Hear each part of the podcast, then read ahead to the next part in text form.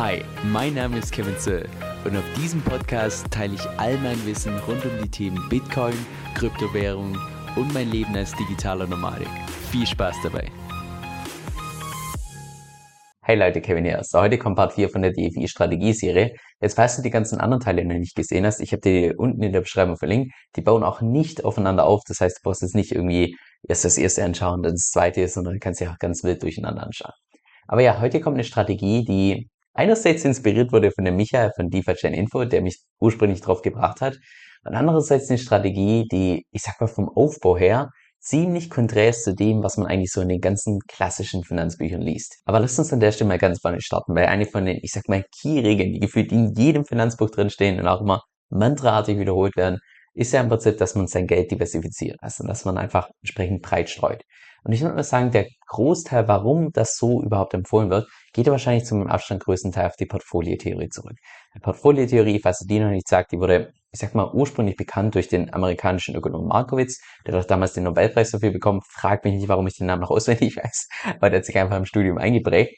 Und was er im Prinzip herausgefunden hat, ist, dass in dem Moment, wo du beispielsweise beim Kapitalmarkt breit streust, dass du es dann erreichen kannst, dass du einerseits ein geringeres Risiko hast und gleichzeitig keine negativen Auswirkungen auf das Gesamtergebnis, also auf die Rendite. Das heißt in anderen Worten, geringeres Risiko zu gleicher Rendite in dem Moment, wo du breit streust. Und deshalb sind auch, by the way, die Aktien-ETFs derzeit einfach so unglaublich beliebt, weil du damit automatisch ziemlich breit gestreut bist. Aber man kann natürlich nicht nur innerhalb von den Anleiheklassen streuen, sondern natürlich auch außerhalb. Also innerhalb wäre, dass du jetzt sagst, okay, in Aktien, da gehe ich jetzt in ETFs oder ich habe verschiedene Einzelaktien oder bei Kryptowährungen, da gehe ich jetzt nicht nur in Bitcoin, sondern auch noch in Ether und so weiter, sondern natürlich auch unter den Anleiheklassen, also so, dass du beispielsweise sagst, was ich von meinem gesamten Portfolio, so in 30% Aktien, 30% Anleihen, sich 20% Immobilien, 10% Rohstoffe, 10% Cash. Also Diversifikation hat ja, ich sag mal, zwei verschiedene Seiten. Jetzt bei der Overexposed DFI Reward Strategie, also so habe ich die zumindest genannt, also um die Strategie, um die es heute geht, das ist das Vorgehen direkt andersrum. Also, dass man da von Anfang an sagt, okay, ich fange nicht an und tu breit streuen, sondern ganz zu Beginn bin ich erstmal stark fokussiert auf DFI und tu erst im Zeitverlauf streuen. Der theoretische Hintergrund ist ja im Prinzip der, dass DFI derzeit noch relativ hohe Rewards hat. Und wir alle genau wissen, dass die Rewards im Zeitverlauf natürlich immer und immer geringer werden. Und von daher ist die Überlegung im Prinzip, okay, wir wissen, dass jetzt derzeit die Rewards noch hoch sind, aber in zwei bis drei Jahren sind die um Vielfaches geringer. Warum also nicht ganz zu Beginn overexposed in DFI sein und dann die Rewards benutzen, um dann im Zeitverlauf entsprechend mehr und mehr zu streuen. Das könnt ihr beispielsweise so sehen, dass du ganz zu Beginn sagst, okay, ich tue jetzt nicht von Beginn an alles ganz breit streuen, sondern ich bin ganz bewusst ganz zu Beginn ziemlich overexposed in DFI. Also so, dass du beispielsweise sagst, okay, 50% von meinem Startportfolio, das packe ich jetzt erstmal in DFI wohl wissen, dass ich aktuell overexposed bin, benutzt dann allerdings sämtliche DFI-Rewards, um die auszucashen und dann wieder zu reinvestieren in beispielsweise Aktien, Anleihen oder irgendwelche anderen Anleiheklassen. Lass uns einmal die Vor- und Nachteile gemeinsam durchgehen. Ich würde sagen, der erste Vorteil, den habe ich gerade schon angesprochen, naja, wenn du zu 50% DFI drin bist, dann ist wahrscheinlich auch dein Cashflow im Allgemeinen über ein Jahr gesehen relativ hoch.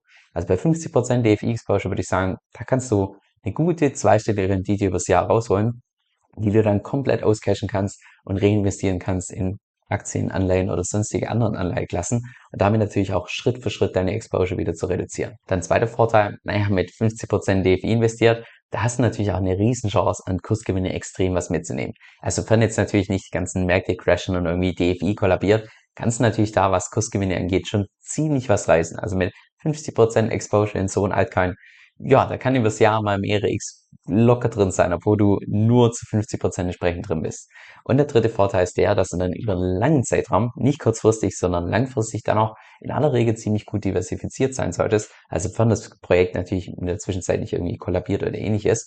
Aber ja, so nach ungefähr, ich würde mal sagen, wahrscheinlich zwei bis drei Jahren wird es wahrscheinlich so sein, dass DFI in deinem Gesamtportfolio einen Anteil hat von weniger als 10%, weil du eben sämtliche Rewards, die du bekommst, entsprechend reinvestierst in die ganzen anderen Anleiheklassen. So, jetzt zu den Nachteilen. Naja, wenn du wirklich von Anfang an hergehst und sagst, 50% von meinem Portfolio packe ich in DFI, dann hast du natürlich auch ganz zu Beginn ein ziemliches Klumpenrisiko.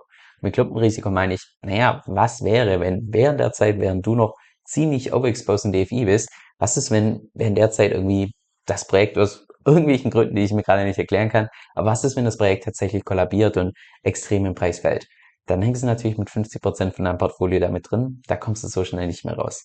Und natürlich auch der zweite Nachteil, wenn du dann zu 50% in so einem, ich sag mal, einem kleineren Altcoin mit drin bist, ja, da kann es auch mal in einem Monat für sich Kursverluste geben von minus 60 Prozent, minus 70 Prozent oder ähnliches. Das heißt, da sollte man emotional definitiv die entsprechende Stärke mitbringen und auch gleichzeitig, gleichzeitig wahrscheinlich einfach von der Mentalität her das Ganze über einen langen Zeithorizont sehen und jetzt nicht als ein Investment über, ja, die Strategie, die fahre ich jetzt für drei Monate und nach drei Monaten will ich meinen Gewinn einfahren.